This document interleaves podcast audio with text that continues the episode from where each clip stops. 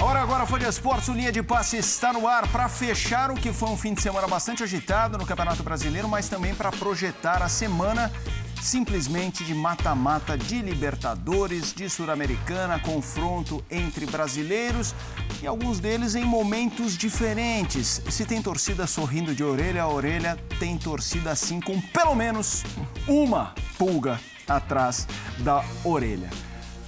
Mauro Naves, Vitor Birner, Breiler Pires e Gustavo Zupac numa Olá. bancada que está, olha, ornando o Zupac ao meu Tá equilibrado. lado. Tá equili- equilibrado. você. Capilarmente equilibrado. Capilarmente equilibrada. Uma boa noite a todos. bullying. Não tem como. Caracteriza sério. Eu tenho lugar, eu tenho lugar de fala. Pessoal, vamos fazer o seguinte: a gente começa falando sobre um jogo deste domingo, importantíssimo, pesado pelo, por como foi especialmente o primeiro tempo.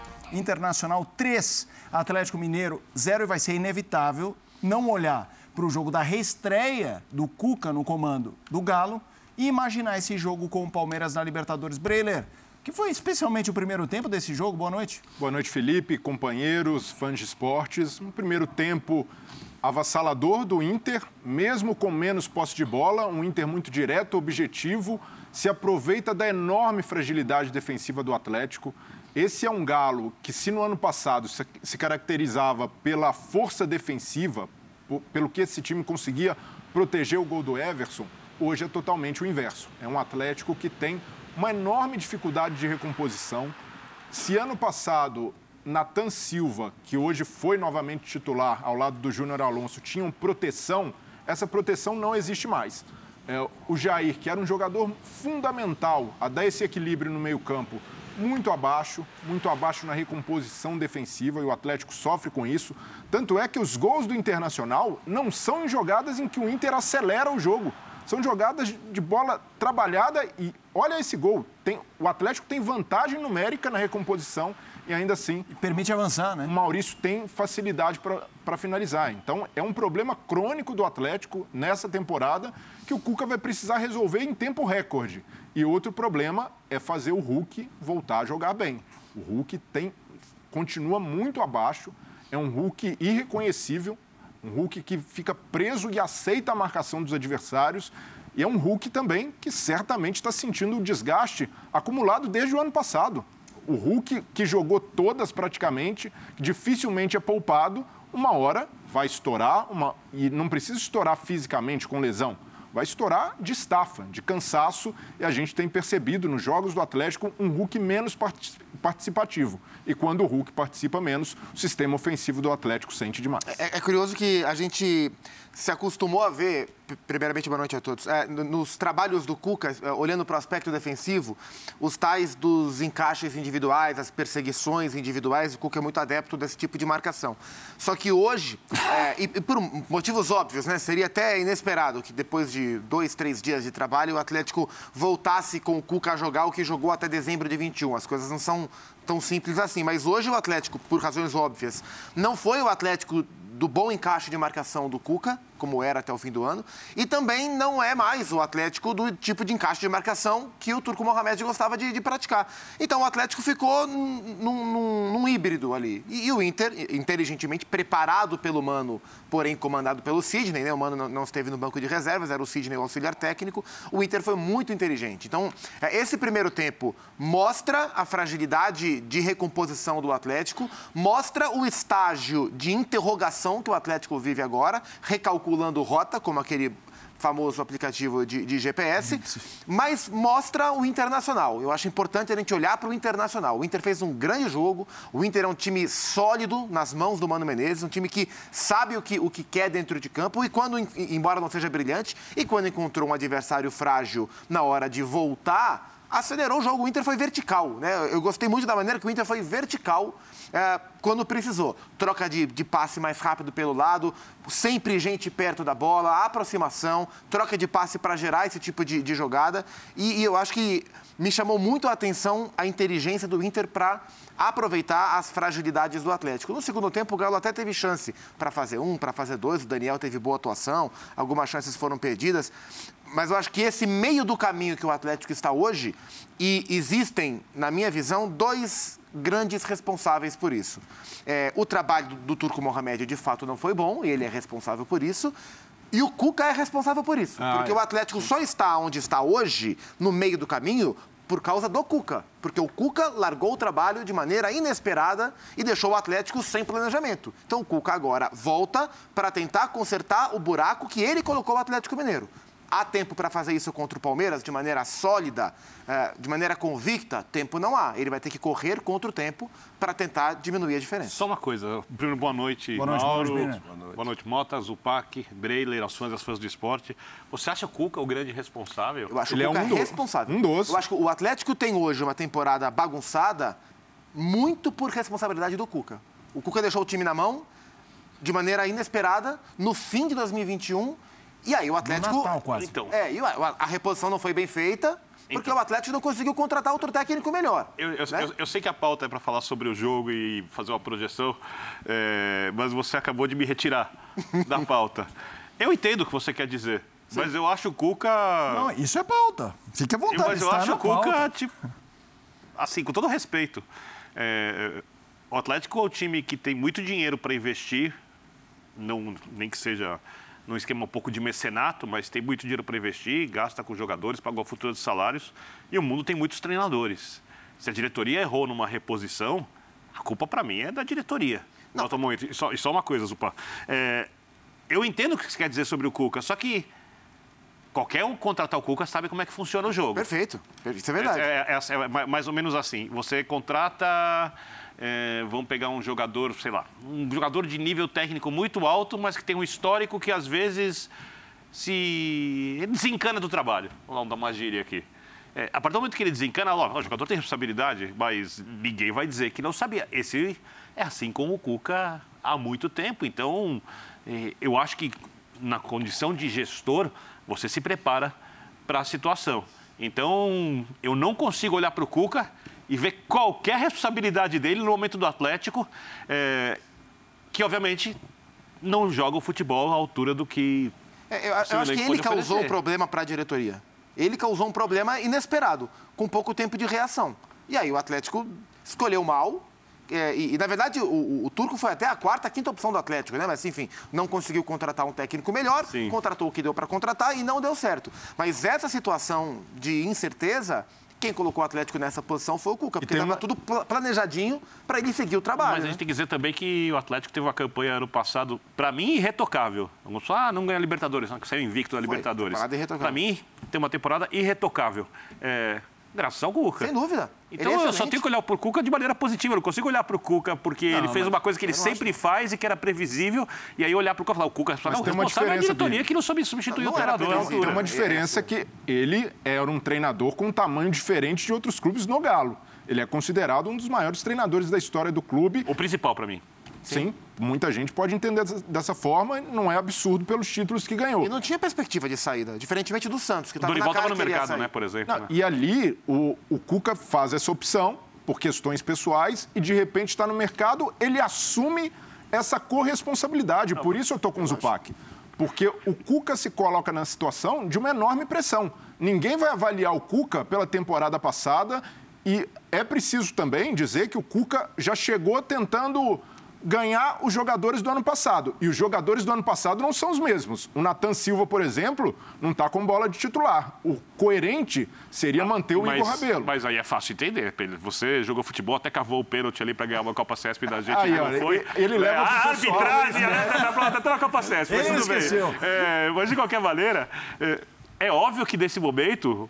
Tudo aquilo que o jogador confiava que ia fazer de maneira correta, seja uma cobertura, o posicionamento, condução de bola, o drible e uma finalização, tá tudo minado pela temporada do clube. Confiança, a gente sabe que é, um grande jogador, esse jogador de seleção brasileira me disse, quando, quando eu estava bem, o gol parecia enorme. Quando estava mal, o gol diminuía de tamanho, porque parecia que você ia colocar a bola ali e não conseguia. Então, é preciso recompor o time taticamente, acertar os posicionamentos, conseguir os resultados, desenvolver a confiança. É um processo, como disse o Zupac, na abertura. Mas são os mesmos jogadores. E ele, acho que hoje, já dá início a esse processo é, usando um time praticamente. que joga, que joga de maneira praticamente igual a do ano passado. Se tivesse Zaratio ali, talvez um pouquinho melhor. Fez muita falta, uma temporada muito acima da média do Zaratio no ano passado. Aí você não tem dois atacantes de lado, você tem o meia de lado de campo ali que ajuda a construir, a recompor, etc. Ele, ele, ele já dá esse começo. E tem um outro detalhe também. Eu acho que o Atlético jogou mal, perfeito, o Inter jogou bem, características do Mano. Sabe quantas defesas o Everson fez no jogo? Nenhuma. Não, Quando as três bolas foram pro gol, entraram, sendo que uma é um golaço, a segunda não é uma finalização fácil. É que o Atlético não está jogando bola coletivamente, aí afeta a parte individual. E hoje o Inter teve uma atuação melhor que a média do Internacional, quando a gente fala de trabalho coletivo, porque o Inter vinha marcando muito mal. E no segundo tempo até não foi aquilo que poderia ser quando tem 3 a 0 e a gente olha o time do Mano Menezes. Mas de qualquer jeito, 3 a 0 vitória indiscutível, o torcedor tem que comemorar, perfeito, maravilhoso, só que... Não, mas só antes de passar a bola para o Mauro, o, o que eu estou querendo dizer é que a régua para se avaliar o Cuca vai ser diferente. O Cuca, ele se coloca na posição em que as pessoas vão dizer Poxa, mas em uma semana o Cuca, que conhece todo mundo, não conseguia fazer esse time jogar um pouco melhor? Ano passado demorou.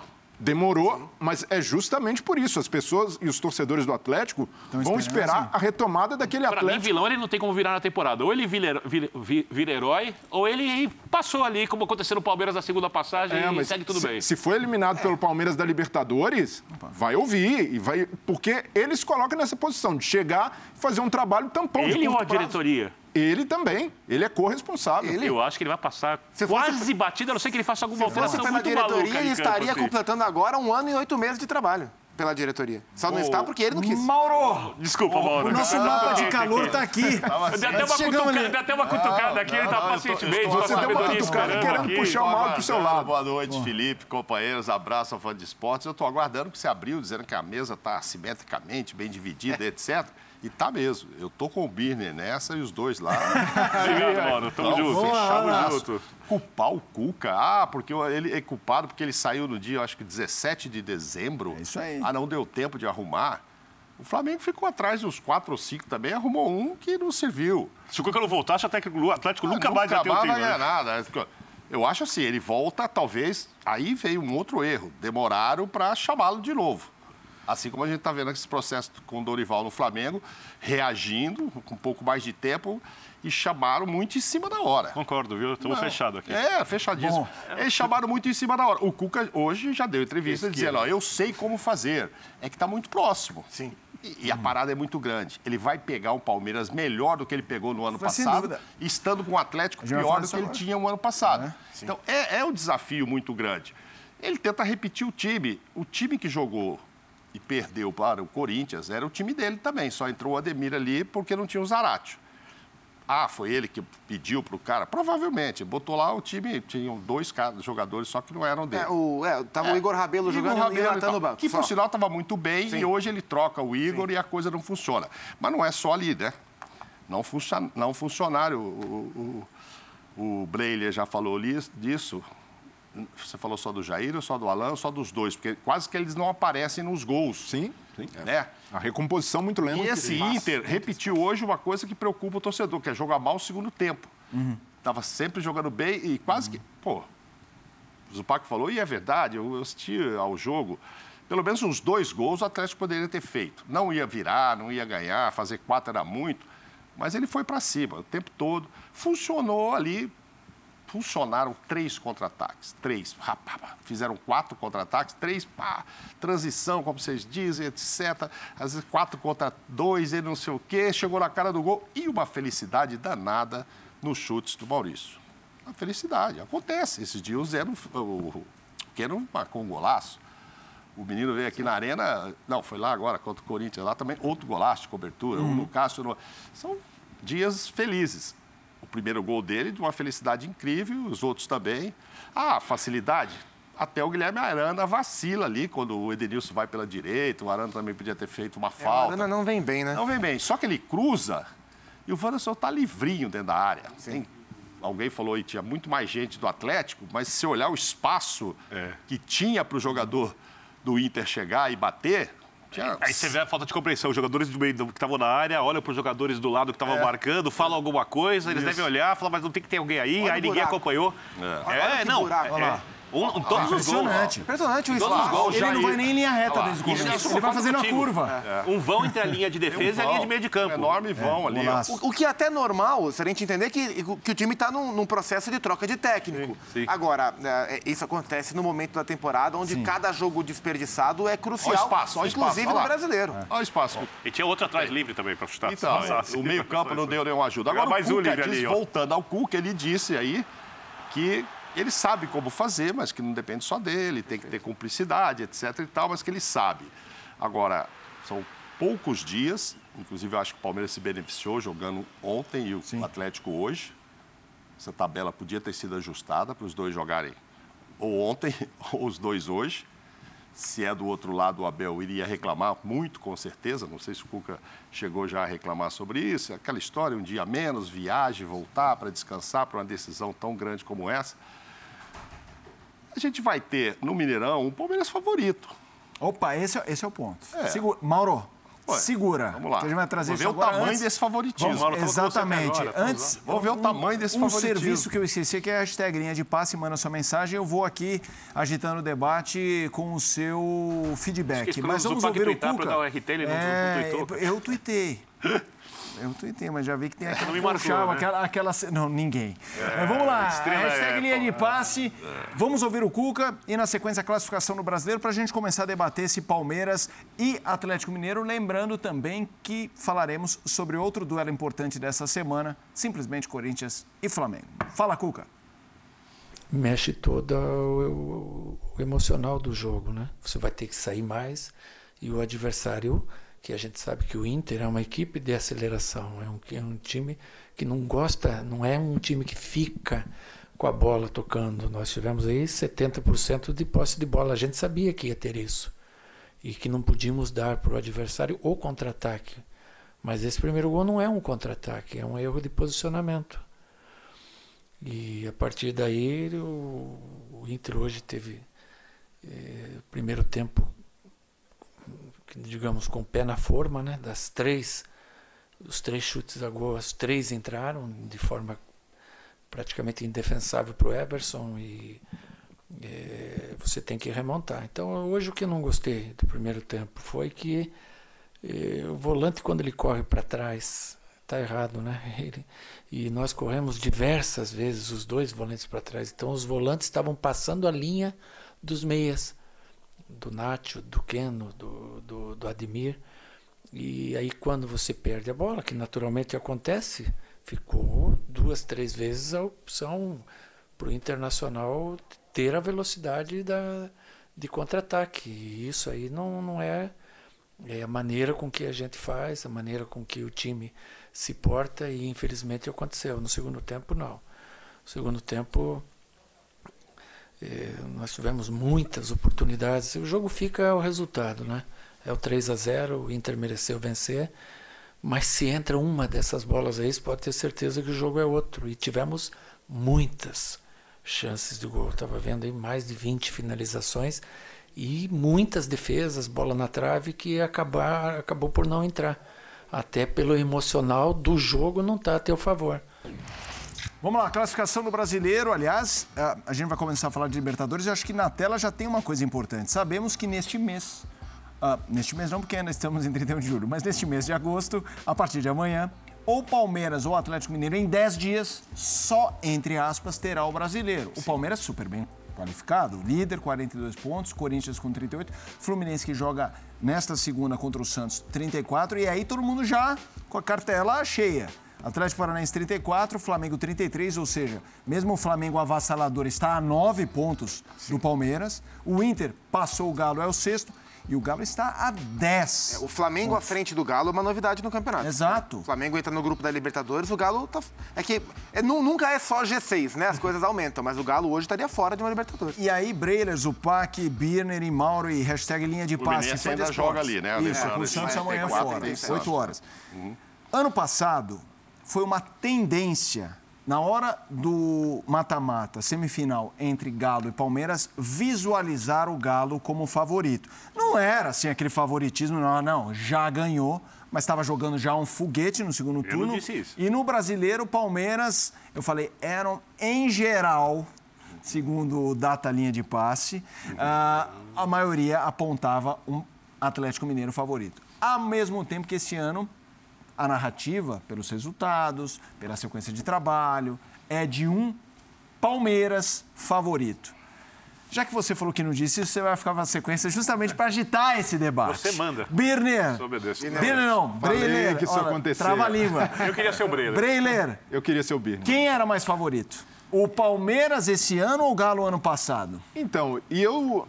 No ano Vai passado. concordar com o Birner? Não, assim como o Birner, eu apontei, apostei no Palmeiras passando contra o Atlético, porque o Palmeiras era o atual campeão, é um time que se mobiliza, e o Abel sabe muito bem. Eu não postei ninguém, tá? Só pra ser claro. É, eu, eu cravei Palmeiras, Tava- Eu sou chato, né? e porque naquele momento eu até entendi o favoritismo apontado para o Atlético, mas eu vi um Palmeiras muito forte por ter esse trunfo de mata-mata. No Atlético hoje, o time é mais frágil coletivamente do que o Palmeiras era no ano passado. Mas tem muita individualidade. Muitos jogadores que, se voltarem a jogar, nem, não tudo que jogaram no ano passado, mas perto daquilo, podem fazer diferença. Hulk, Nacho, o próprio Arana. Então, Precisa ver se o Arana vai jogar, né? Hoje ele saiu com uma, Saiu. um incômodo no posterior ali. pelo menos para o primeiro jogo é, É, dúvida. é dúvida. Mas eu, ve O Alan tá fora, né? Suspenso. eu vejo que o Atlético tem a possibilidade da mobilização. Assim como o Palmeiras usou essa cartada a seu favor, esse é um Atlético do Cuca que busca uma revanche. Isso daí tem um peso. E o Cuca é um treinador que usa muito isso no vestiário, que tem a capacidade de levar os jogadores e mobilizar. E a torcida do Atlético, de alguma maneira, o comportamento do torcedor do Galo no Mineirão pode fazer muita diferença para o Galo nesse primeiro jogo. E aquele jogo, no ano passado, se o Palmeiras vacilou ao, ao dar ao Atlético a oportunidade de vencer o jogo no Allianz, o Atlético não pode correr esse risco de novo. Porque se o Atlético perde o trunfo do Mineirão, dificilmente vai conseguir reunir forças e mobilização para o jogo de volta. Eu acho que havia esse favoritismo, sim. Ah, por não favor. É enorme no ano passado. Eu tava pensando. Obrigado, Mauro. Eu tava pensando que próprio agora Abel ninguém vinha. Não. A estratégia que o Sim, Abel escolhe claro. para os jogos é quase que uma admissão de que o time dele era inferior naquele momento. Claro, É que você claro, pegar as edições do Linha do claro ano que a passado. gente está tá falando do duelo, como vai acontecer agora, e no ano passado mais ainda, o Atlético voando contra o campeão. Era, era o campeão da Libertadores e tal. Então não é uma coisa, ah, favoritaço e tal. Não, mas quase que se impõe é, esse favoritismo que se o Hulk não perde o pênalti aqui no primeiro jogo, sai com 1 a 0 para ir para casa. O único chute Ou gol. seja, então veio. Ah, mas hoje também deram três lá e os três entraram no Atlético. É, assim- Tem dia que de É, e, noite e é assim e mesmo. favoritismo é a ideia que a gente. O É, favoritismo exato, é a né? ideia que a gente tem antes do jogo, né? Sim, E- óbvio. E, eu acho que assim, o fato de, de a gente ter. E não de quem vai ganhar, de quem está Exato, melhor. Exato. claro. O fato de a gente ter, de uma maneira geral, teve gente que não, e eu respeito, mas o fato de a gente ter, de uma maneira geral, elogiado a postura do Palmeiras nos jogos contra o Galo, que foram. ah, que, que foi o que, que o Palmeiras fez para eliminar o Galo? Abriu mão das suas virtudes ofensivas para se preocupar em eliminar as virtudes do Galo. O Palmeiras se preocupou em fazer o antijogo do Galo. Claro, porque que estava voando E e, exato. precisava Se a gente fazer entende isso. que essa foi uma e se a estratégia regra fosse certa- como esse ano, tinha ido para os É pênaltis. porque o Galo era melhor naquele instante. Era melhor. Assim como hoje o Palmeiras é superior Mas ao Galo. quem era mais? Hoje o Palmeiras é mais. Você acha mais acho favorito que é mais. 2022 Não acho que é 2021? muito mais, mas eu acho que é mais favorito, porque justamente Eu pelo que foi acho. dito aqui. Em 2021, era um Galo que estava tentando ser um time campeão, estava em construção, caminhando para grandes títulos, contra um Palmeiras já campeão da Libertadores, que já havia passado por um outro time que era superior a ele, como foi o River Plate na semifinal de 2020 2020, é, isso. Agora não, agora estamos falando de um Palmeiras bicampeão da Libertadores, num trabalho de um ano e meio do Abel Ferreira, é, um time altamente evoluído do ponto de vista defensivo e ofensivo, contra um Atlético. Assim, em 2021, o Palmeiras não vivia uma boa fase, mas conseguiu estrategicamente eliminar o Atlético. A questão do Galo agora, para mim, é mais do que não viver uma boa fase. O Galo está num, num momento de recálculo de rota. Isso, isso, é, isso é mais incerto do que um time que tem a sua maneira de jogar e não está jogando bem. Então existem mais dúvidas sobre o Galo agora, como time, do que existiam sobre o Palmeiras há um ano. E o Palmeiras hoje tem um processo evolutivo e consolidado maior do que tinha o Galo. Quer dizer que vai passar? Quer dizer que vai. Não quer dizer nada disso. Não, não Só quer dizer. autorização. Que Não, você fica à hoje, vontade, Birner. A vantagem do Palmeiras Birner. sobre o Galo hoje me parece maior do que a vantagem que o Galo tinha Na e época tinha sobre o Palmeiras ano Você é passado. o âncora, você. Não, Birner, aqui é. Eu sou aquele âncora que pensa que âncora que tem que falar pouco. A arte, os holofotes Não, mas você em determina as ordens, você comanda o Por programa. favor, eu só falei que você não começava. Perfeito. Ah, do segundo em diante, liberado. Não, e foi bom porque eu ouvi os colegas. Pô, ano passado, é, antes do primeiro jogo, eu disse uma coisa. A única coisa que o Palmeiras precisa se preocupar é não tomar gol. E o Abel foi magnífico armar a estratégia. Como disse o Mauro, um- uma jogada ali, Hulk teve um pênalti, poderia ter sido 1 a 0 perfeito. O pênalti tem grandes chances de acerto, foi 0 a 0 Segundo jogo, é, eu falei a mesma coisa. E esperar uma oportunidade para fazer o gol. O Atlético fez 1 a 0 teve chance para ampliar depois, Vargas não fez o um gol absurdo. Tem o lance que para mim é a jogada mais importante do Gabriel Verón na história dele pelo Palmeiras, que é a jogada de construção do gol do, do Palmeiras em Minas. 1 Em a 1. cima do Natan, que vinha jogando bem. O Sim. Natan que vinha jogando bem. desse Exato. ano, né? O Natan E aí o, o- o Abel fez tudo o que era possível com aquele time para vencer um Atlético que naquele momento tinha mais futebol que o Palmeiras. Falar, ah, a diferença agora é maior? Não acho. E eu acho o Palmeiras desse ano, me- aliás, não é melhor, bem melhor que o Palmeiras do ano passado. Eu também acho Sem bem dúvida. melhor. Bem melhor. Muito melhor. Porque o Abel conseguiu agregar diversas virtudes coletivas, e aí aquela coisa que estava conversando com o Bleiler na abertura, os jogadores estão com confiança, estão ali acreditando que vão decidir o jogo a qualquer momento com gols, não só com a marcação forte. Esse ano não tem o gol qualificado, né? Uma pena. Eu adoro o gol qualificado. Eu não gosto. É, eu adoro, eu adoro. É, Comecei a discordar já, hein? Perfeito. Pô, Vem pra cá. Maurão. é, vou ficar sozinho aqui. É, é, Não, então, não vejo diferença nenhuma em 1x0, 2x1, mas esse Eu é outro também, eu também Vamos vou. lá, vamos lá. Tem o gol qualificado, que é uma coisa que pesa bastante na estratégia Concordo, concordo. dos treinadores. Aí eu me coloco no lugar do Abel.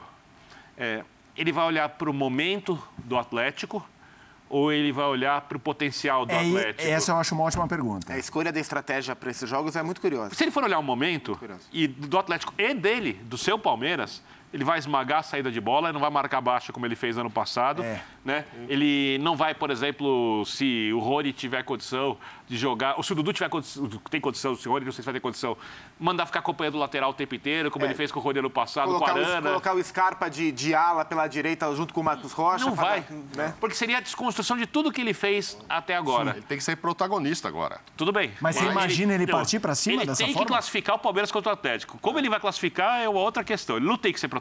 Não, ele tem. O ano passado, o protagonismo estava no Atlético. Ele foi lá e falou: preciso marcar. Acho que o falou Perfeito. isso, Eu tenho que marcar, anular todas as qualidades. Agora é o Cuca que vai pensar como é que eu vou parar o Palmeiras. Apesar dele ter todos esses caras. Tecnicamente, se olhar elenco por elenco, Mas não você sei acha quem a gente votaria Ó, aqui, entendeu? É, ó, são muito fortes os Hoje o elencos. Cuca enfrentou um time que não o atacou muito, né? É, o que, que você acha que o Cuca prefere? Que o Palmeiras o ataque ou que o Palmeiras. O Cuca prefere que o Palmeiras o ataque.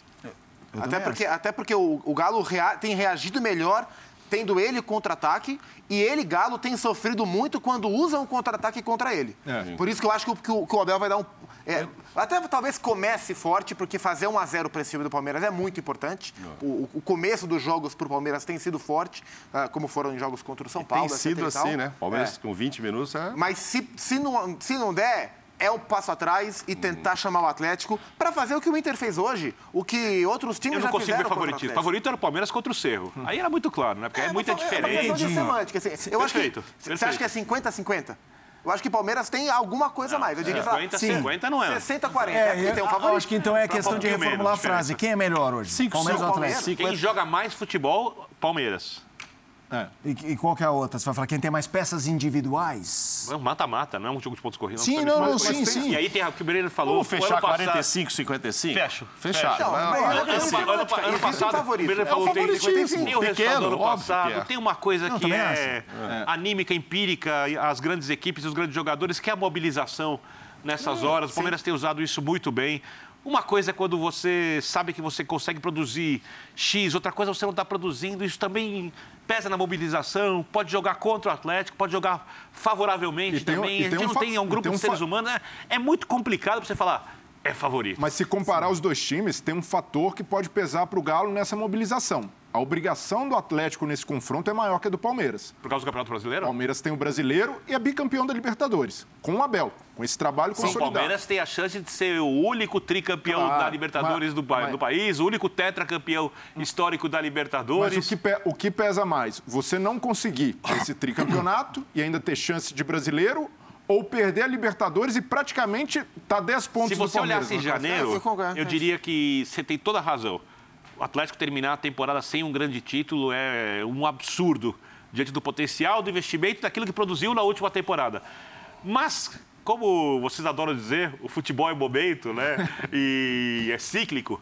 Nesse momento, o Atlético joga para salvar a temporada.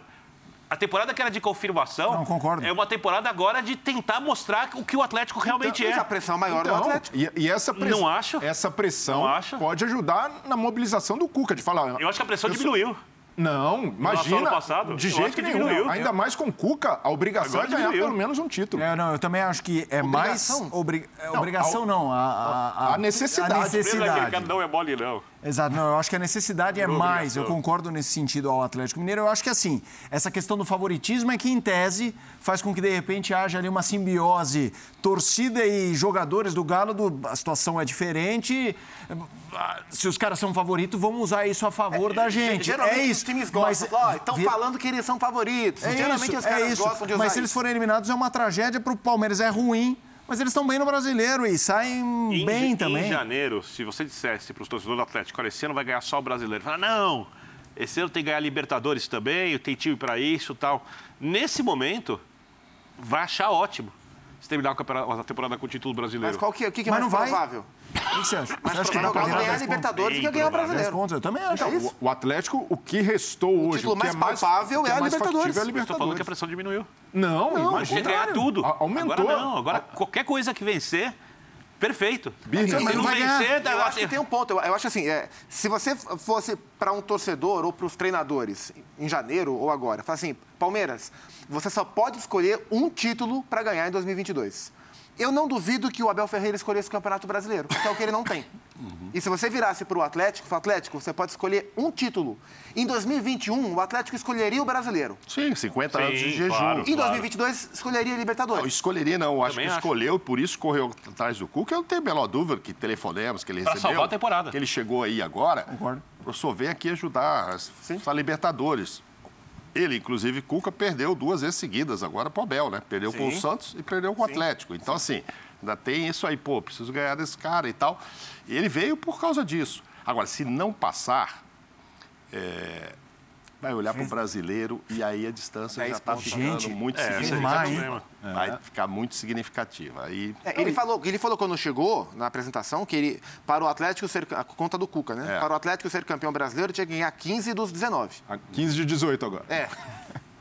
É, o, Sim, o mas se o Palmeiras repetisse a mesma pontuação, ficaria com um ponto a mais do que ele. O Palmeiras tinha 39 quando ele fez, o Palmeiras chegaria a 78 e ele a 77. Exato. Quer dizer, mesmo com esses ganhou 15 um não e daria não. certo. Exato. Aí o Palmeiras já ganhou e, E ele ele já perdeu Eu, um. eu só, eu só acho que. Bom, o professor Calçade tem uma, frase, uma frase clássica que ele diz que para os clubes de futebol, todo, aqui no Brasil, todo mês é janeiro. e ele pensa nos técnicos, na preparação, chega jogador, jogador machuca, faz tem que mudar sentido, rumo da temporada. Todo sentido. Eu não acho que para as torcidas é, essa regra vale. E acho que aí é muito individual, claro, cada torcedor pensa de um jeito. Eu só acho que se você fizesse uma pesquisa no início da temporada, o torcedor do Atlético acreditaria que ia ganhar tudo e queria a Copa do Brasil como se fosse ali terceira opção e queria o Brasileiro e a Libertadores principalmente. É, esse ano, se ganhar a liber... se ganhasse só o Brasileiro nesse momento, tô supondo, sei que tá difícil, 10 pontos, mas se ganhasse só o Brasileiro, fala, torcedor do Atlético, assina agora, só o Brasileiro. O cara assina, o mesmo cara que queria tudo. Porque para o torcedor, do- do- é, o torcedor entende o que aconteceu na equipe, no, essa regra de todo mês de janeiro não vale, nós estamos entrando em agosto e o torcedor sabe da situação do time. É, acho que acredita na classificação para a Libertadores e acho que tem que acreditar, apesar do Palmeiras estar jogando melhor e ter mais chances. Eu fechei no percentual do Mauro dos 55. O Galo tem chance de Perfeito. passar, claro Total. que tem. É, porque parece, do jeito que a gente está falando, parece que se o Galo passar é uma zebra. E não, é. Não, não, não ninguém é. E tá tem um detalhe, e acho, e acho Mas que esse é primeiro jogo que, o- que, o, que o Blair disse, ah, pô, tem que fazer, lógico, a lição de casa, né? Ele fez isso contra o Flamengo e depois não aguentou Sim, no Maracanã. sim. Mas posso te Não falar, é só Mauro? um jogo, né? São Geralmente dois a gente, jogos. a gente, a gente tende isso. a achar que o decidir em casa é melhor, só que nesse, nesse contexto do Atlético eu acho que é melhor ele começar em casa. Ele está precisando do, do, do, também do, do banzai, entendeu? Assim, pô, vou chegar e é aqui. Aí, o que vai ser o segundo te- o jogo a gente não sabe. É uma pena que não tem gol qualificado. Ia ser muito. É uma pena. Boa. Quarta-feira, então super cobertura aqui na ESPN, no Star Plus, a Casa da Libertadores. Quarta-feira tem Atlético Mineiro e Palmeiras, jogo 1 das quartas de final, que reúne esses dois gigantes. É, re, é, reven, é revenge, revenge. É revanche ah, de times, mas é terceira vez, hein? O Cuca tá entalado com o Abel, porque a final da Libertadores com o Santos estava lá o Cuca na decisão do Maracanã. Na terça-feira, que jogassem, senhores. A gente começa a falar desse Corinthians e Flamengo, mando do Corinthians, né? O Química Arena, Corinthians que venceu do Botafogo, estava ali com um time muito mexido, era importante só para revirar rápido aquele que, que foi aquele fiasco talvez seja forte, mas foi, foi ruim. é. Não, né, derrota com o Atlético Goianiense, que está até aqui atrás, ah, na Copa do Brasil. E o Flamengo, com um time muito medi- eh, mexido, pega o mesmo Atlético Mineiro e manda um Atlético 4x1. Goianiense. Vamos- O Atlético Goianiense. Vou, vou colocar os dois antes de falar do confronto. Vocês acham que essa coisa do, do cordão umbilical que os une nessa semana, que é o Atlético Olha, Goianiense, eu vou cobrar, de eu um vou, eu vou- eu vou cobrar os três aqui. A senhora palavra favoritismo nesse clássico, porque eu vou fazer uma comparação. qual- já qual tô clássico? amigo. Corinthians e Flamengo, vou comparar com o que disseram no Palmeiras e Atlético. Bom, já vou entrar aí, mas eu peraí. eu vou, Eu vou cobrar vocês. quanto, quanto Outra vez. o, eu o atropelo do Flamengo com o time reserva, ok, mandante, contra o Atlético Goianiense, e a, so- so- a- o sofrimento do Corinthians com o mesmo Atlético Goianiense faz com que a gente olhe também para esse jogo da Libertadores. Tem o- no sentido de falar, cara, a diferença aqui tá grande. Ou não. Eu acho que tem um ponto, mas ele diz menos sobre o Flamengo. Eu acho que o que o Flamengo fez ontem contra o Atlético Goianiense diz muito pouco sobre o que o Flamengo pode ou não fazer na terça-feira, porque não é esse time que vai jogar. Acho que existem análises a serem feitas como a, a- a oportunidade que o Dorival deu ao, ao Vidal e ao Cebolinha de jogarem desde o princípio, a, a trabalhar. Claramente ele tem hoje uma variação de sistema, né? Se o 4-4-2, o famoso time do Los- meio campo do Losango com Gabriel e Pedro não funcionar, tá muito claro que ele vai para o 4-3-3 com o volante Vidal e mais um meia. Ele tem tirado, ele tem colocado sempre o Vidal no lugar do Everton Ribeiro e vice-versa, não com os dois juntos. Com Cebolinha, Gabriel e Pedro. Então, as variações estão claras. Agora, a performance do Flamengo ontem diz muito pouco sobre terça-feira, mas ah, reforça como foi ruim o jogo do Corinthians no meio de semana contra o Atlético Goianiense. E foi o Corinthians, o, o- o Corinthians que jogou na quarta-feira é o Corinthians que jogará na terça-feira. Então acho que ah, joga a luz, joga o canhão de luz na dificuldade atual Sem o Roger Guedes, só. pra- é, exato. Ele vai tirar o Roger Guedes e vai colocar ou o Watson ou, um, ou um- mais um zagueiro. Mosquito foi bem. É, ou eu acho que ou pode até reforçar o sistema defensivo, mas enfim. Bota esse foco de luz em como o Vitor Pereira, até o presente momento, por razões que a gente pode discutir aqui, não conseguiu consolidar o melhor Corinthians. O melhor Corinthians que o Vitor Pereira tem não é o melhor Corinthians no papel. Eu acho que isso, a atuação do Corinthians na Copa do Brasil ficou ainda pior depois do que o Flamengo reserva fez com facilidade contra o Atlético Goianiense. Eu acho que esse é o ponto que dá para jogar Que era basicamente o mesmo Basicamente Atlético o mesmo time. Goianiense que enfrentou. E que tem Copa Sul-Americana no meio de semana aí, que não tem elenco para rodar. Sim, tem elenco pra rodar. exatamente. É, e o- hoje uma coisa é indiscutível.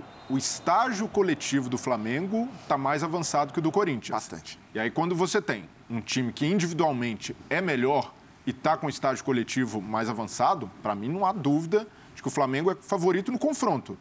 E, ultimamente, nesse confronto, o Flamengo tem levado vantagem. Então, por- pelo conjunto da obra, eu só acredito no Corinthians, Co- Corinthians conseguindo passar, não é nem fazer um bom jogo, o Corinthians tem total condição de fazer um jogo equilibrado, fazer sair até com uma vitória em casa. Mas para passar, vai depender muito do que o treinador consegue fazer e algo semelhante ao que o Abel fez no ano passado contra o Atlético, de enxergar as virtudes do adversário e tentar neutralizar de alguma maneira. Se o Corinthians quiser ser protagonista contra o Flamengo, Vai levar. quiser jogar Corre com a isso. bola, É uma roleta russa. Esquece. cilada. Vocês concordam? Acho que é, eu acho que é muito o caminho perigoso. do Corinthians é fazer o que o Atlético Paranaense fez na Copa do Brasil, Talvez assim, nem joga... tanto. né? É, tô vendo pra vocês acharem. é isso?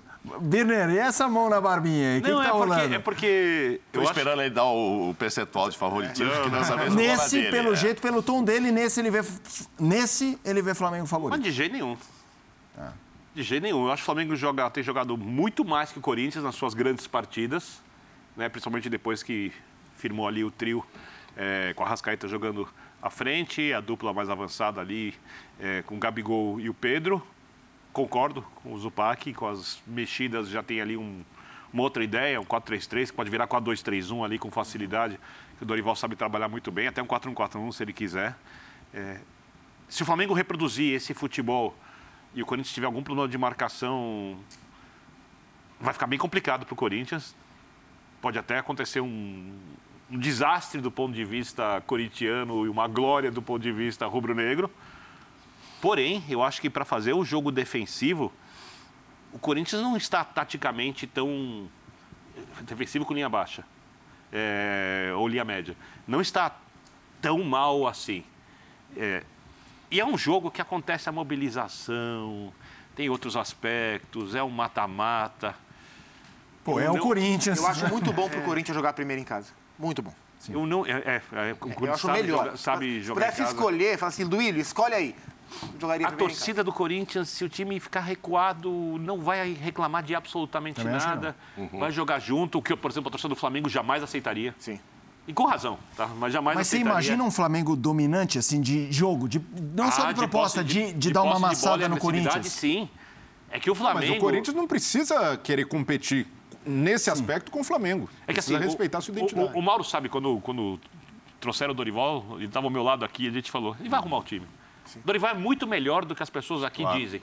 Eu concordo do que ele é subestimado. que tinha. Ele é Muito subestimado. subestimado. Total. E a gente conversado com o Dorival, ele mostrar, por exemplo, na época do Santos, jogando com os alas, os laterais vindo por dentro, coisa que ninguém fazia aqui. Só que no Saída final das três, contas, saída de O três. Renatinho entre os Coisa que, ninguém, coisa que ninguém aqui valorizava, porque no final das contas o time não ganhava grandes títulos e aqui o técnico só passa a ser valorizado quando ele consegue grandes conquistas, até quando não faz um trabalho tão bom assim ou quando não consegue levar o seu bom trabalho para outro clube, o que mostra que, na verdade, é muito mais os- o elenco do que o técnico. Dorival sempre foi, há um bom tempo. Dorival dos técnicos da antiga geração é o que mais se preocupou em se atualizar com as coisas do futebol.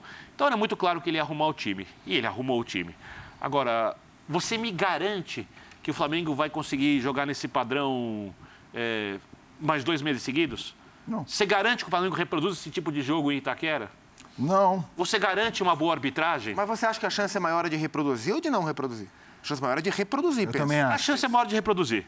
É, E a solidez é considerável. O Flamengo contra o Atlético Paranaense não jogou mal. Não, e, e contra diferentes ti- tipos de adversário. Atlético Mineiro, Tolima, Atlético Paranaense. A gente falava da escalação do Corinthians. É, no lugar do Vitor Pereira, você não escalaria alguém capaz de fazer uma marcação alta muito forte para tentar impedir que o Flamengo faça essa transição e esse jogo em cima da defesa do Corinthians o tempo inteiro, que é um jogo de muito risco para o É, Corinthians? então, eu estava pensando nas alternativas do Vitor, porque assim, nesse tipo de jogo, geralmente ele tem montado linha de cinco para marcar. Sim. Só que o Flamengo não é um time que tem jogado muito pelos lados, o Flamengo tem jogado muito por dentro. Será que vale a pena ele montar uma linha de cinco para um Vale. time que não tem pontas? Vale.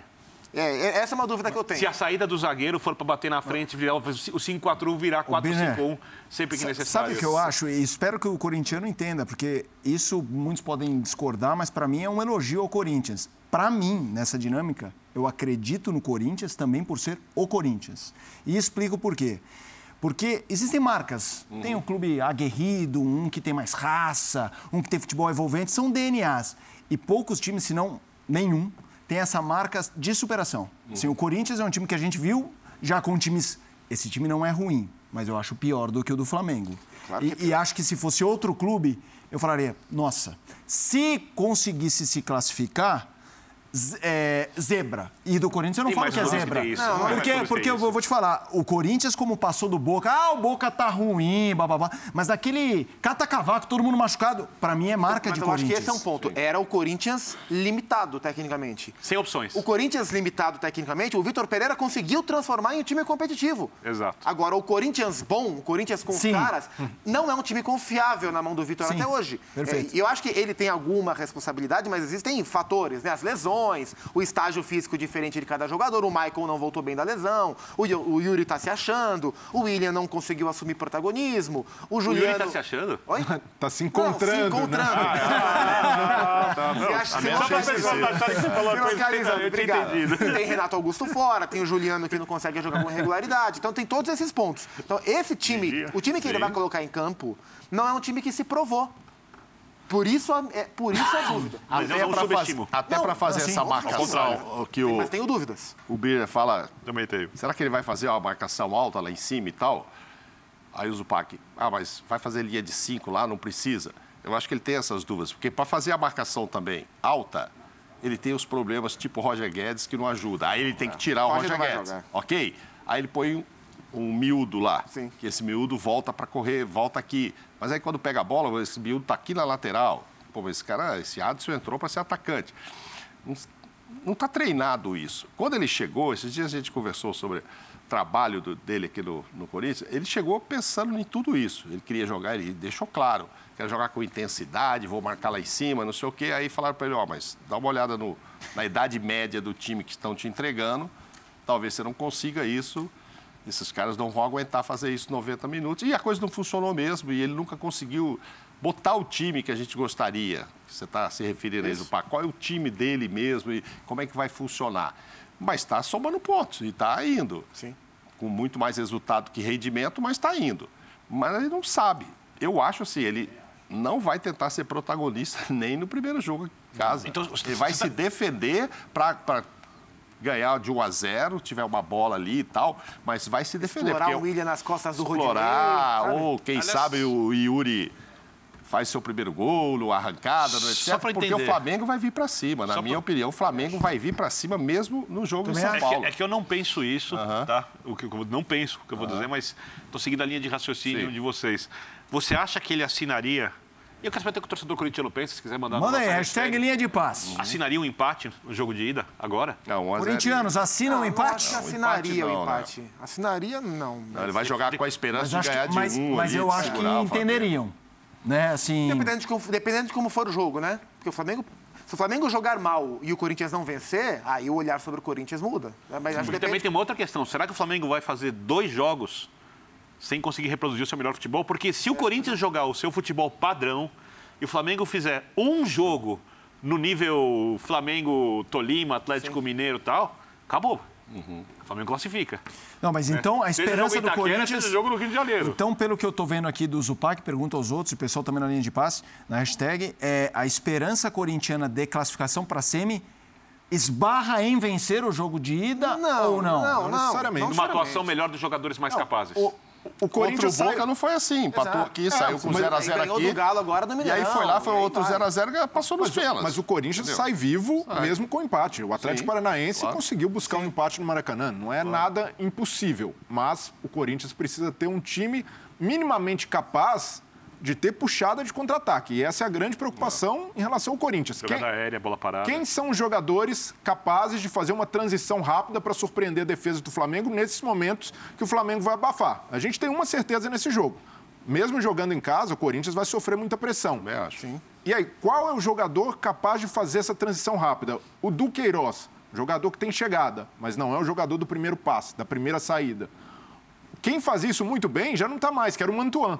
Então, Sim. ele precisa tentar reproduzir algo semelhante ao que tinha com E o tem o, o Watson e o William para jogar mais pelos lados. Eu tenta- E, e vai fazer Cantilho, o Maicon e o Queiroz. Eu- eu- o Vera, você não então, acha que é então, então não entra, então não entra uma linha de cinco atrás. né? É, a não ser que ele volte com o Watson como ala bola. até para ter esse passe longo e ter o contra-ataque. Mas Quem eu- sabe até formando uma linha de quatro, Beleiro, deixando quem, pela primeira vez, o William um pouco mais solto perto do Yuri Alberto. Sim. Eu, Eu é um te- jogador para esse tipo de jogo. eu- Tem que jogar melhor esse tipo de jogo, né? eu tentaria uma cartada com o Mosquito. Não é meu jogador favorito, Eu tecnicamente, Mas eu gosto. mas é esse jogador que vai dar velocidade, uma- um jogador que tem mais físico para isso do que o Adson. O Adson é um jogador mais Em cima do técnico. E uma, e uma pergunta para Outro vocês. lado esquerdo da defesa do Flamengo, que às vezes demonstra fragilidade. Uma pergunta unindo também o que aconteceu no fim de semana. A gente viu não as estreias, no caso do Vidal, mas como titular ali muito bem. E o Vera. É, Algum dos dois, dele. na opinião de vocês, tem chance de ser titular Eu, ou aqui- não? eu, eu acho que os dois não serão. Mas se, algum dos dois aparecer como surpresa, eu acredito mais no Vera, pelo simples fato de que o Flamengo está com o time pronto. Eu acho que não há motivo algum para o Dorival pensar em mudar o time que está pronto.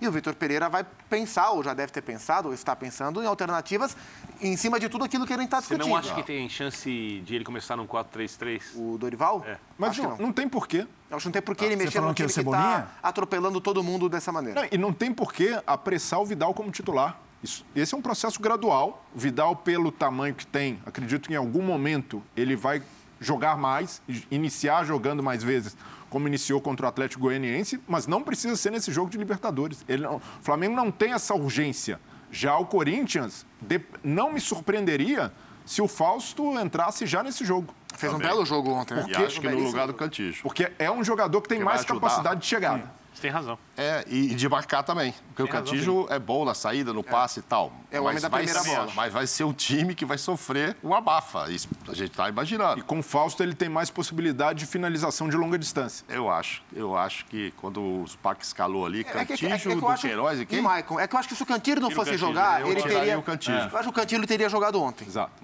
Cantilho não jogou, não entrou, enfim. Acho que se o Cantilho fosse jogar, ele teria jogado. Mas você não Mas- a questão do Vera precisa pegar ritmo, entrosamento e aí... Mas é surpreendente É. o Vera já ter jogado como titular, não só como titular, ter sido relacionado Sim. para o jogo em Goiânia, sem treino Porque ele, praticamente. quer, porque ele quis apressar. Esses foram os treinos. Esses foram os treinos Treino para ele fazer jogo. parte do grupo de alguma Mas ele forma. vinha ajudar. jogando, né? Vinha. Ele não é, mas é- ele não é aquele caso, tá seis meses sem jogar, que nem vários aí chegam Sim. aqui. Ele vinha para jogar, então.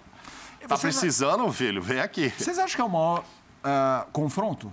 Flamengo e Corinthians da Em história? que aspecto? Ah, De Flamengo. peso. Assim, Não, se quartas de final em de Libertadores, Libertadores. Sim, a, a eliminação do, do, do- do Corinthians nas oitavas de final do Império do Amor, né? Sim, o Love, 2010, mas era Love e oitavas, Adriano. mas Sim, era eram oitavas. oitavas e tal. Mas a gente E tá falando tinha a e do- regra do gol, E né? o peso também é dos times. é né? maior. Eu gosto dessa regra. Estamos falando do peso, é um super Flamengo e é um ótimo, um muito bom Corinthians, Não, é, ainda o, se é, o- formando. é o maior. É o maior. E até na época desse confronto, Tinha o Ronaldo, o, né? o Corinthians não tinha sido campeão da Libertadores ainda, não tinha esse título.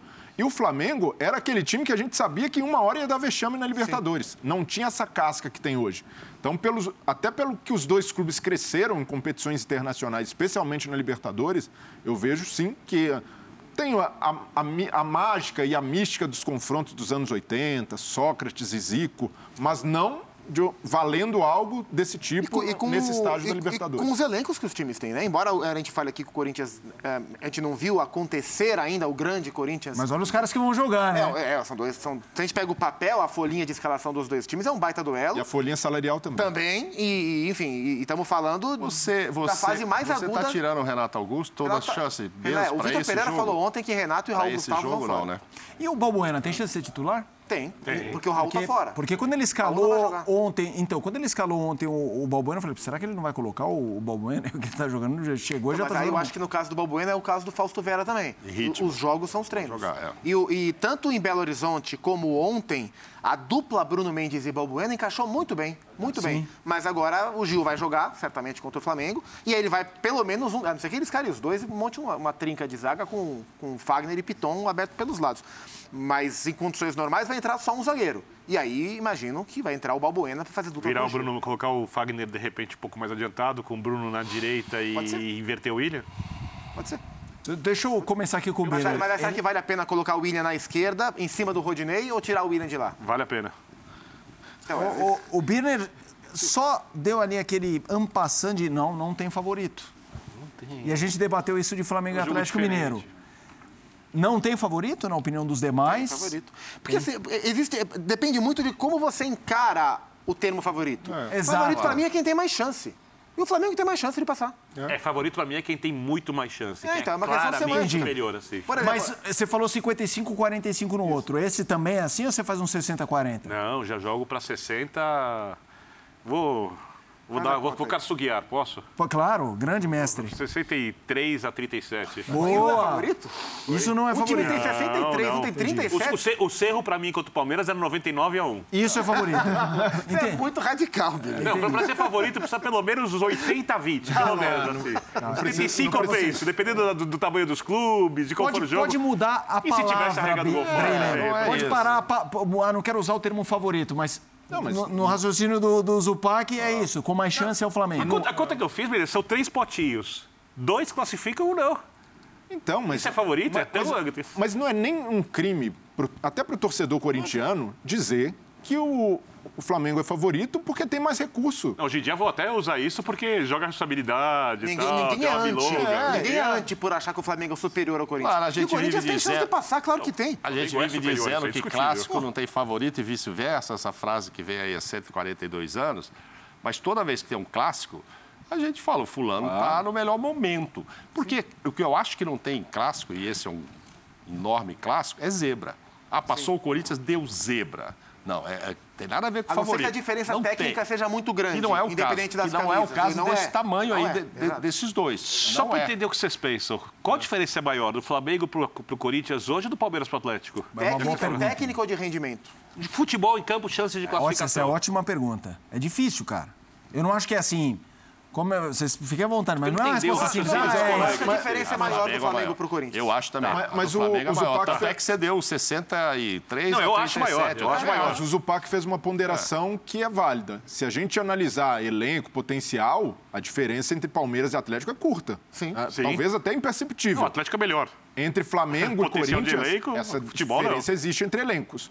Time titular, se o Vitor Pereira tiver todo mundo à disposição, ele consegue montar um 11 contra 11 muito... Pra ganhar de briga. qualquer time do De Brasil. respeito. No mata-mata, pra ganhar de qualquer time do Brasil, do Palmeiras. Só a questão é que o Corinthians não tem conseguido jogar contra. apareceu esse Agora, time ainda, né? Potencial não esse time técnico, claro que tem E o que pesa contra o Flamengo é que esse time, ainda mais turbinado com Vidal, com Cebolinha, consegue manter um nível de intensidade que o Corinthians não conseguiu na bomboneira. Ele conseguiu muito na base da superação, de inteligência tática, mas segurar esse Flamengo 180 minutos só na base da, da difícil, linha hein? baixa, Difícil. Não dá. Não dá. Então Não ele dá, vai precisar de algo mais e principalmente no aspecto tático, o Vitor Pereira vai ser muito exigido. E aí, Mauro, eu entro num ponto que é dos caras que são capazes de assumir responsabilidade. Um que vem sendo criticado é o William.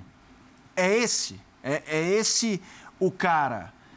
Nesse peso contra o Flamengo, que tem vários nomes e caras em alta, caras em momentos, como o Pedro jogando demais e não é o único.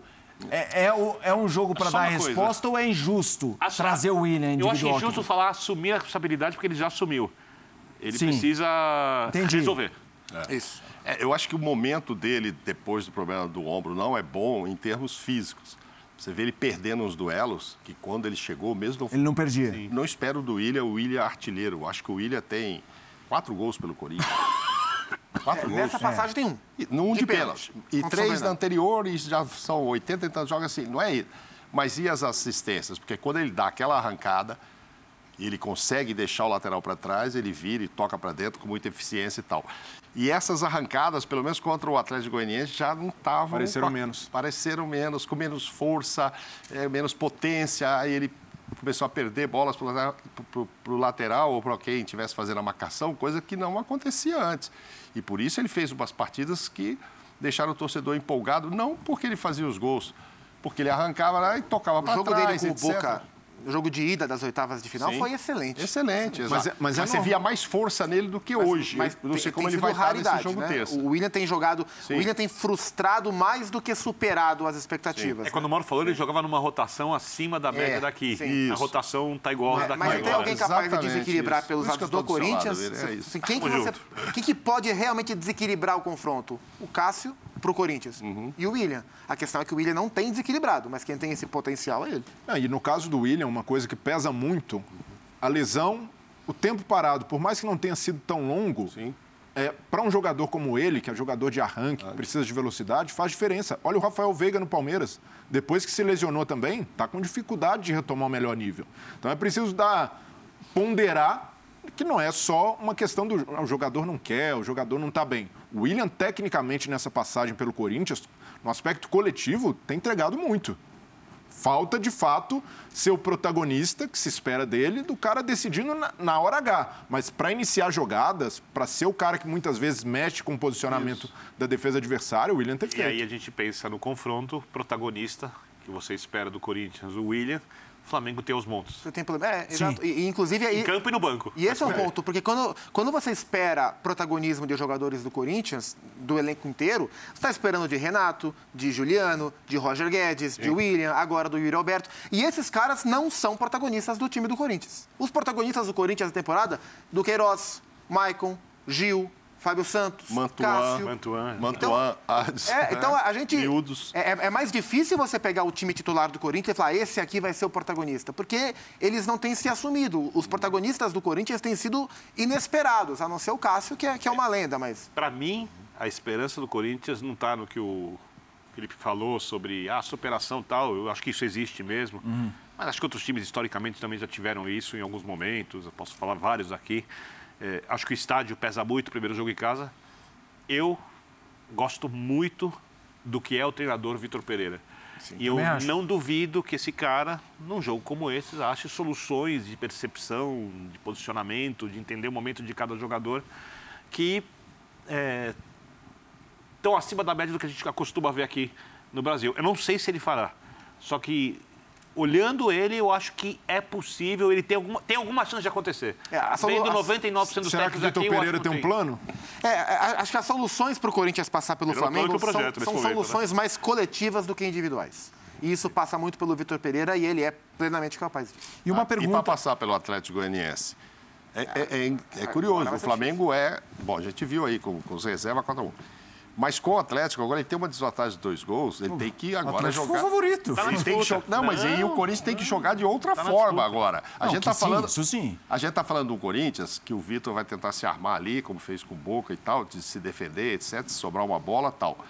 No outro, na outra decisão, ele vai ter que ir para cima. Ele precisa de três gols. E esse não é, um, time, esse não é um bom time para ir para cima Não é, exatamente. Vai ser uma estratégia completamente diferente. conseguiu muito pouco, de que, é, muito pouco. De que terá contra o Flamengo. Em duas semanas até ali, eu acho que muita coisa pode ser. Eu queria trazer uma pergunta na base do que o Birner jogou há pouco de vocês me imaginam o Flamengo uh, até o fim do ano sair dessa fase maravilhosa? E aí eu trago olhando para o curto Tem prazo. Tem potencial até para melhorar. Tá? A gente tá eu concordo, eu concordo, mas qual seria, a gente tá vendo um Flamengo que chega o Dorival, o Dorival cai ali na roubada, né? É internacional fora, dois jogos com o Galo em Minas, uhum. e aí e aí dá o um encaixe, aquele uf, passa por cima.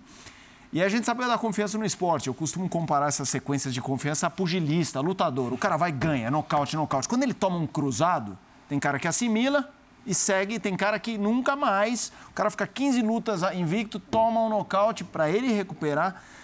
Se o Corinthians vence, não estou nem falando de forma incontestável, vocês acham que o, Flamengo já está imune a questionamentos internos? Ele já venceu isso? Essa fase já permitiu Mas isso ou não? Veio uma porradinha de leve que foi a derrota para o Corinthians. De 1 a 0, o Flamengo assimilou, continuou jogando bem. Então, eu vejo que esse é um time muito cascudo. O Flamengo é um time que passou por uma fase até inesperada para jogadores como esses caras, que é de questionamento depois de glórias incomparáveis. Então, Gabigol, Felipe Luiz, eh, jogadores experientes, estiveram ali sob a mira de torcedores que há pouco tempo idolatravam e sentiram uma cobrança muito pesada e passaram por esse momento de turbulência. Então eu vejo que a tendência, em condições normais, é o Flamengo brigar pelo título brasileiro e da Libertadores, porque esse time tem um potencial imenso, esse time conseguiu é, passar por uma fase de reformulação e até de rejuvenescimento, com jogadores como Thiago Maia, João Gomes incorporados no time. E pelo que o Dorival tem em mãos à disposição, é um time que a gente consegue enxergar só, como o Birne falou, potencial de evolução. Eu não vejo esse Flamengo andando para trás a ponto de não brigar pelo título brasileiro ou até mesmo de não ser competitivo na Libertadores. Não, mesmo que perca o jogo de ida na, na, na Arena do Corinthians, dificilmente vai fazer um jogo abaixo ou irreconhecível. Então vejo que esse é um Flamengo muito capaz. Aconteceu contra de... o Atlético Mineiro. Sim, e perdeu, perdeu... o primeiro fora é, mas perdeu... fez um jogo completamente diferente. Ele perdeu duas seguidas. É, perdeu, não jogou mal. Não jogou, jogou mal que perdeu no Brasileiro. É, sim, sim. Na Copa do Brasil fez um jogo quase pau a pau. Pois é. O Hulk definiu, decidiu o jogo com dois Isso. lances. Mas aí depois Amassou mostrou uma força é, enorme lá. Então, agora, com relação ao brasileiro, é engraçado. Eu acho assim que o, o Palmeiras está muito encaminhado. Eu não vejo o Palmeiras mesmo caindo, saindo, aí psicologicamente, isso que você está falando. O problema não é nem cair, é permanecer. Também acho. Se o Palmeiras Sim. permanece na briga pela Libertadores, uma hora Tem que o dividir foco força vai em algum desviar. momento. É, mas, é, assim, tá difícil. Aqueles que são favoritos, que no caso o Atlético e, e Flamengo, também junto com, com o Palmeiras, esses estão muito distantes. Aí você vai dizer, mas o Fluminense pode chegar no Palmeiras, o próprio Corinthians está ali em segundo, agora estamos vendo o Inter, ok. Mas para Flamengo, no brasileiro, eu não vejo tanta chance dele ser campeão brasileiro como ele ganhar uma Libertadores. como ele ganhar Você trouxe uma pauta boa, Mauro. Desculpa, vou até fugir. Daqui, rodada 4, se não me engano, do retorno. É, se não me engano, não. É. Palmeiras e Flamengo. O Palmeiras. Mando do o- Palmeiras. O Palmeiras tem a seguinte sequência: o Palmeiras pega o Goiás. Depois o Pal- o Palmeiras pega, na sequência, Corinthians, Flamengo, Fluminense. Olha lá. Essa é a sequência do Palmeiras. Se o Palmeiras passa dessa sequência, arrivederci. Já era. Difícil. Mas nessa É, sequência, na sequência difícil. essa, essa vantagem pode ser reduzida Sim. ou até mesmo Exato. tirada pelo Sim, Flamengo, os se continuar nessa toada. É, porque todos esses confrontos diretos ah, já estão meio na cara, né? Assim, a diferença hoje do Palmeiras pro Corinthians é de quatro pontos. Se o Fluminense ganha no Santos, vai ser de cinco. Aí já fica naquele, naquela linha de tiro. Mas hoje, esse Flamengo e, e Palmeiras, que imagino que são os. Não, tem o Fluminense como melhores, Sim. os melhores apresentações de futebol no Brasil. Vocês colocam em prateleiras diferentes no momento, raio-x de momento, últimas duas semanas. São esses três os melhores hum, futebols? Os- não, os melhores times que jogam futebol no momento no Brasil chamam-se Flamengo e Fluminense. Jogando futebol de desempenho, Flamengo e Fluminense. Entendi. Palmeiras jogou mais do que está jogando hoje. Mas ainda assim vem vencendo, mérito dele, é favorito para as duas competições que está Tende a disputando. voltar a jogar em algum momento Também na acho. temporada. Mas hoje quem está jogando melhor é o Flamengo e o Fluminense. É, e o, e o Flamengo re- recuperou muito da sua memória tática. A gente já vê jogadores fazendo movimentações que Meio no fizeram automático, né? no automático, porque são jogadores com uma qualidade muito acima da média. E esse time do Flamengo, mesmo quando não esteve no seu auge, foi altamente competitivo. É um Flamengo que consegue ganhar o brasileiro de 2020 longe do seu melhor. Não foi um Flamengo encantador, um Flamengo que ganhou a duras penas, o Rogério bastante criticado. E o Flamengo do Renato do ano passado chega na final da Libertadores e é vice-campeão. Então eu vejo o Flamengo nesse caminho, um caminho de evolução, com o Campeonato Brasileiro em aberto. O, o Flamengo, dependendo do, do que acontecer com ele e com o Palmeiras na Libertadores, tem totais condições técnicas de tirar essa diferença, ou pelo menos de encostar e levar a briga até o fim do campeonato. É, eu acho que o Flamengo está na briga.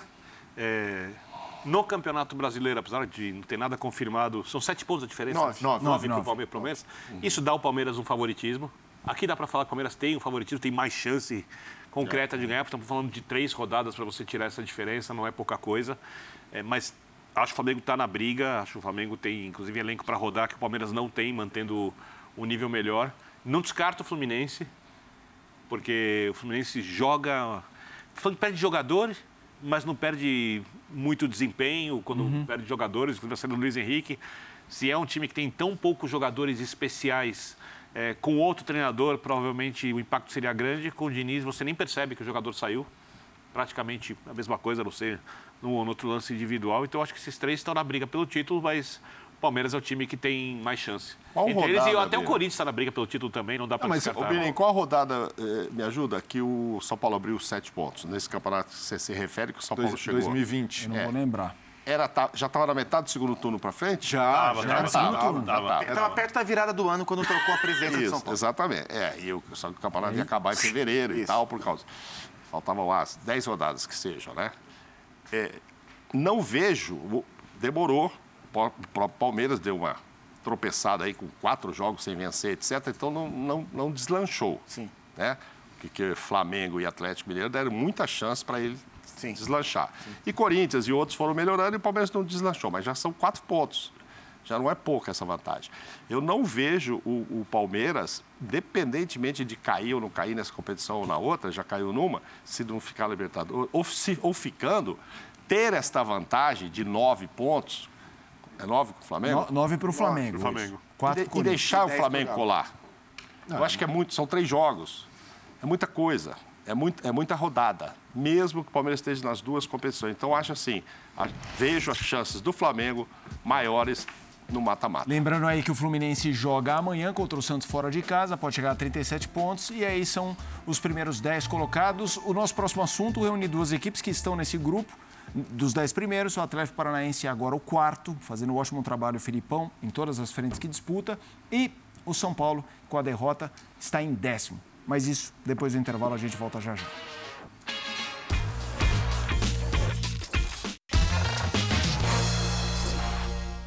pela importância do São Paulo, pela importância da competição e porque também, ao conversar com o Fernandinho e com o Thiago Heleno, no, primeiro, no primeiro dia após o jogo, a gente teve uma, uma ideia e depois essa ideia foi amadurecendo, eles foram no, notando que estavam em condições. Eu não pretendia, no jogo, jogar os 90 minutos com o Fernandinho, jogar os 90 minutos com o Thiago, mas não deu, não deu para trocar. E aí tem que aguentar. E, uh, mas a gente sabe que para quinta-feira nenhum será problema, devido a nós temos aí 96 horas para o jogo, dá tranquilo para recuperar com o trabalho que é feito pelo departamento médico e, e por isso a escalação deles. Também porque o São Paulo é um seguidor é, ao nosso lado. Se nós conseguíssemos a vitória, tínhamos 34 pontos, 8 pontos de vantagem. 8 pontos de vantagem num turno são pontos que a gente não, não perde tão fácil. Um, o São Paulo continua em três competições, se não me engano. Eliminou Palmeiras na Copa do Brasil. Um, já ganhou do América. E tem a Sul-Americana. Uh, tem o brasileiro. Então, se nós tirássemos esses oito pontos, a gente dá, respira de vez em quando, porque o Campeonato Brasileiro é muito difícil. Então, foi isso que fez com que a gente tivesse que trocar, ou a ideia, ou dois ou três jogadores que não iriam para o jogo, foram para o jogo e foram muito bem. Eu tenho uma sensação de jogo bem equilibrado, para ser sincero com você.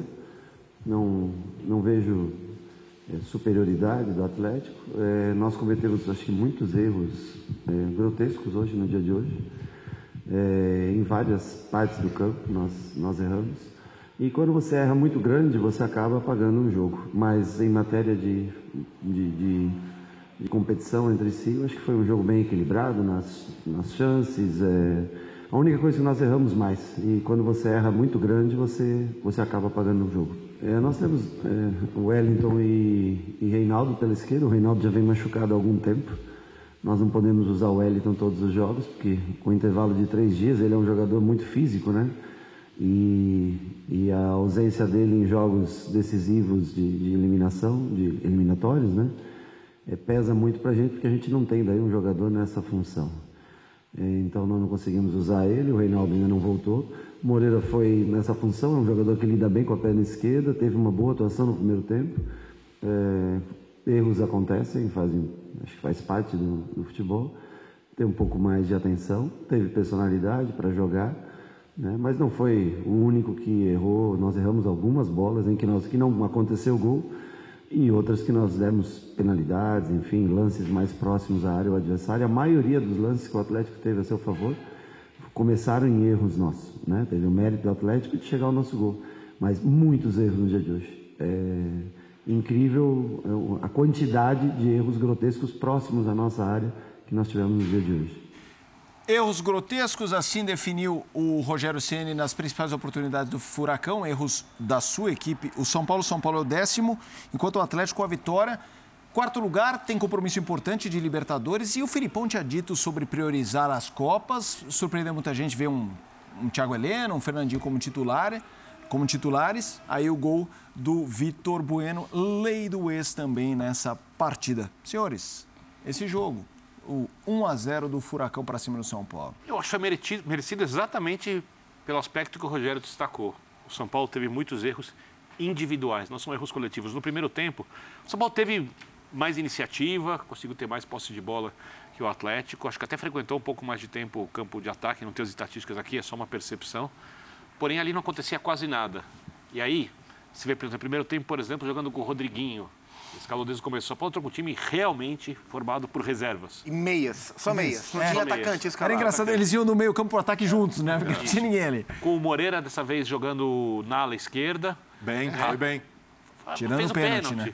Não, Mas não é- vinha mas- mal. E não ia mal, não ia mal. Está jogando bem. Mas ele joga na direita, né?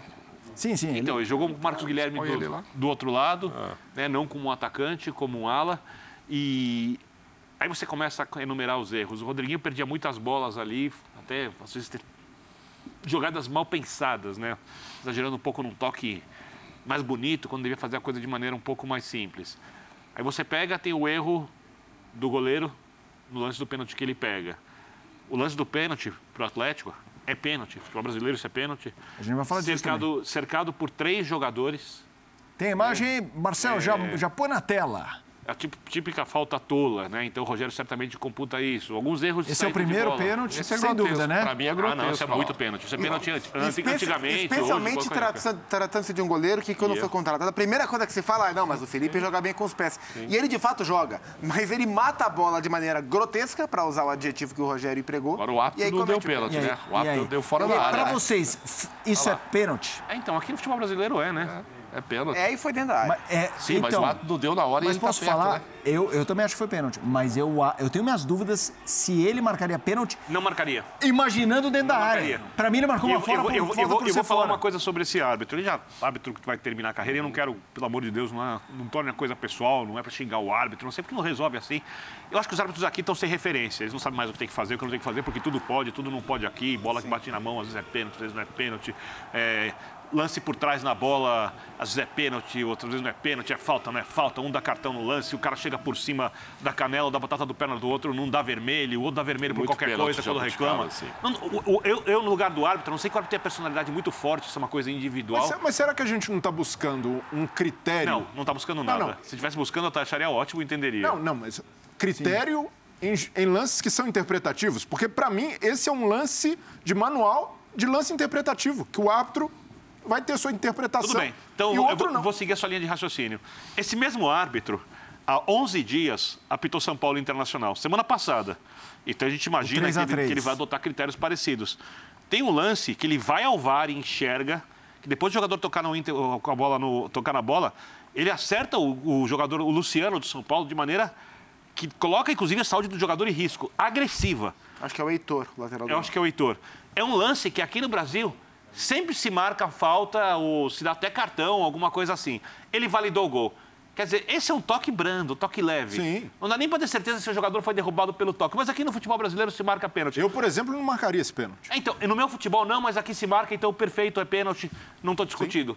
Por que esse mesmo árbitro teve um critério diferente semana passada desse para interpretar o que que é um lance duro, o que que não é um lance duro? aí eu acho Porque eles que... não têm critério. Aí eu acho, como disse o Bota, que se ele tivesse visto dentro da área, Ele não dava. talvez deixasse passar. Mas ele não Eu- deu eu- o pênalti. Não, ele- então- não deu esse pênalti. Deu falta. Não, é isso que a gente tá falando. árbitro deu falta. Ele deu falta. Quando, eu acho que quando o, o Bandeira falou foi, Foi dentro da área, ele pensou, ai meu Deus. agora, Eu não vi isso. Eu acho que foi isso, Não, mas, mano. mas a falta de critério, ela é presente. no É, lógico. Ela é presente, né? A gente viu recentemente o Rafael Klaus, que é, na minha visão, é o melhor árbitro do país. Também acho. No intervalo de poucos dias, não marcou um pênalti para o Atlético Mineiro no, no Newton Santos, na vitória sobre o Botafogo.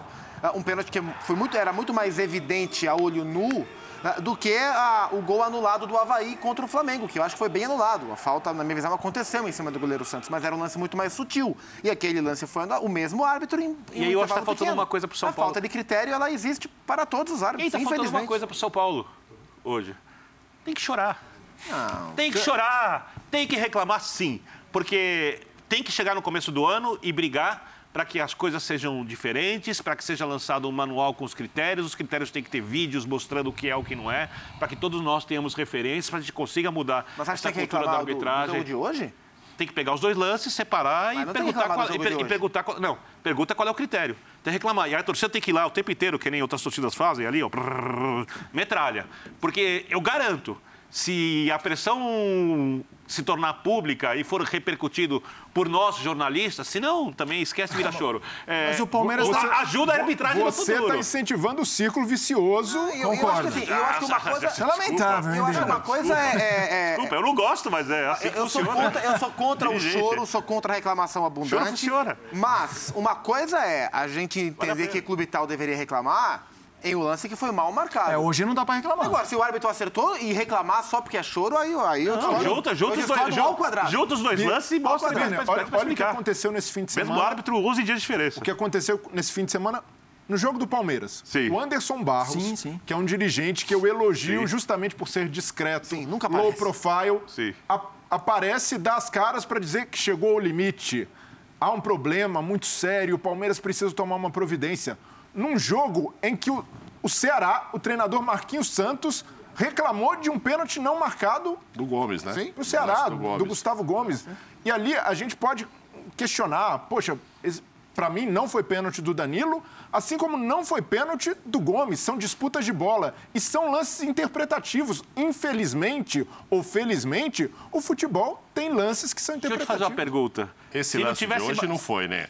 Vocês acham que não foi pênalti? Ele, o Bir- Esse o lance do São não- Paulo O joga futebol atacante. Não, no meu critério, isso daí não é O pênalti. jogador do São Por que Paulo não põe a seria perna falta? na frente É do isso. outro e derruba. Tá, mas é, é uma. Tá claro ali, gente. Não é pênalti jabuticaba esse, Não, aqueles não, que só tem no Brasil. É Eu pênalti. achei que foi pênalti. pra mim é o. E acho que o próprio Rogério, ó, é de- o próprio ó. Rogério, ao falar do, do Moreira, ele, ele configura como um erro. Mauro, Olha lá, ele Mauro, põe o pé e derruba o jogador. Eu, eu não marcaria o pênalti, É. mas não acho nenhum absurdo esse pênalti ser marcado. Sim. Se fosse contra o meu time esse pênalti marcado, ok. Mesmo que eu tenha um critério diferente, eu a- a- aceito que o futebol tenha margem de interpretação. E nós, no futebol, a comunidade do futebol está perdendo isso. A interpretação só vale se é a favor ou contra o seu clube. Não, eu Então, entendo quando o Bira esse é o diz, pô, mas esse mesmo juiz não marcou um outro Não, lance. mas- ok, mas- você falando que- outro, né, desse. É, Gente, mas o, falta o grande, critério, pro- né? o grande problema de arbitragem, para mim, não é o critério. É estrutura, é profissionalização. Enquanto os clubes não sentarem juntos nessa mesa e cobrarem Perfeito, isso. Claro. não, não vai. Deixa eu te fazer uma pergunta. A gente não vai ter mudança. Se não tivesse mata-mata contra o Atlético, jogo enorme, Libertadores, é, haveria a reclamação pertinente do Anderson Barros agora? Ah, mas o árbitro do Palmeiras e Haveria? O que Atlético é um você árbitro acha? argentino. Não importa. Ne- Não importa. Você acha que haveria ou não haveria? Não, mas eu- Haveria. eu, Haveria. mas eu, Ah, exatamente agora. Haveria. Birner, mas eu, mas eu que a preocupação não é um jogo de quarta-feira. Não, mas, mas pode entrar nessa conta acho que é também. tudo. É, não, mas Não o, o o que o de. Palmeiras E está e sabe com por que o cara de Anderson- argumentar isso em relação ao brasileiro, né? E o Palmeiras tem um monte de motivo para reclamar mesmo, tá? Mas não o, tô tirando a razão. mas o Anderson Barros entra em cena agora porque os torcedores cobram. Cadê o nosso dirigente? Ele quer que o dirigente que deveria fazer o trabalho dele ali, do- como o Anderson Barros faz, dê as caras para ser populista, para dizer que está batendo o peito. Estamos aqui defendendo a instituição. Quando o gran- a gente sabe que não vai melhorar a arbitragem dessa forma. Perfeito, mas no próximo jogo de campeonato brasileiro, quando tiver um árbitro brasileiro e o árbitro tiver um lance realmente interpretativo, dúbio, mas a semana passada, mas passou-se a semana inteira falando que o time foi prejudicado, que tal, tal, tal, e não sei o quê. Vai e pesar, a coisa vai assim. pesar. Você Não acha que isso não pesar. ajuda a decisão ser favorável ao seu time? Mas ou ajuda? mas o que Acredito aconteceu que ontem? pode ajudar. O Abel tá Não reclamando, deveria, O Abel tá não reclamando de- faz tempo. E teve um lance Sim. interpretativo e marcaram contra. Mas o e no mesmo Batista- jogo, o outro Sim. marcaram a favor. O Pascoal gosta de dizer que o Nelson Batista vivia dizendo para ele, não estou reclamando para esse jogo.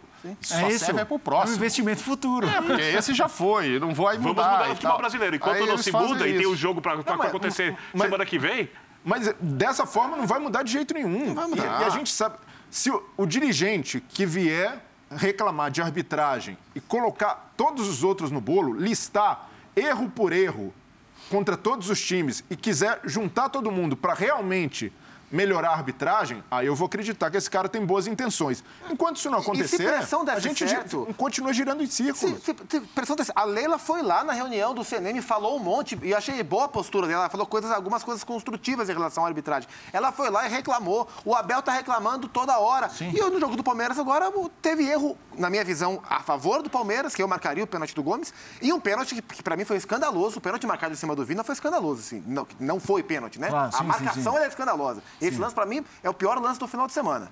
É, mas o Palmeiras está reclamando ali, ela foi lá, todo mundo reclamou, e no jogo o Palmeiras se sentiu prejudicado. Então, acho que quando essas coisas acontecem, a gente ignora. Agora, quando depois de uma reclamação, o erro, o, o determinado time ah, surte efeito, aí a gente lembra da pressão. Só que ela acontece o tempo inteiro. E os erros e acertos estão aí o tempo inteiro. E uma nota de louvor nesse jogo aí pro Fernandinho, hein? Chegou e tá jogando bem. bola, melhor hein? em campo. Acho que foi melhor em campo. Pois é, chegou e tá jogando bem.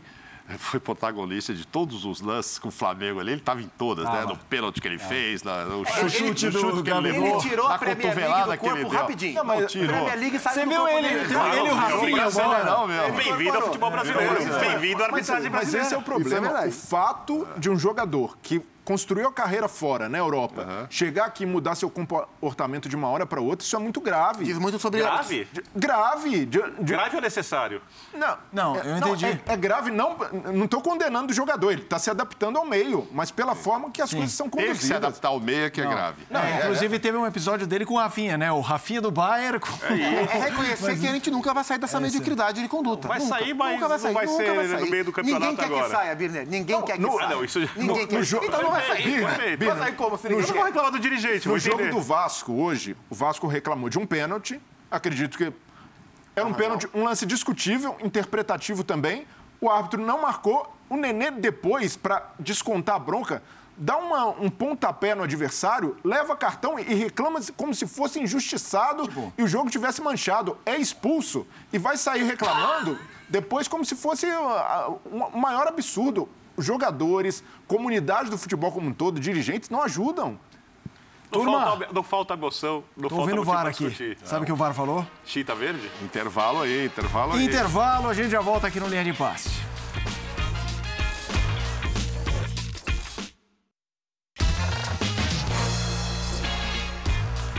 Estamos de volta para aquele tchau glorioso de um ótimo, uma ótima noite de domingo, uma boa semana a todos com o mata-mata da Libertadores imperdível. Que semana é essa, hein, senhores? Mauro, Jogos enormes. Bilner, Abraço Saúde a todos. Trailer, Valeu, valeu. Zupac, né, o Sport Center com muita informação. Parabéns, Nivaldo Prieto, aniversário do Nivaldo. Coração preto. Saúde e paz. A ele e a todos os aniversariantes. Tchau, tchau. Bom agosto a todos. Vamos nessa.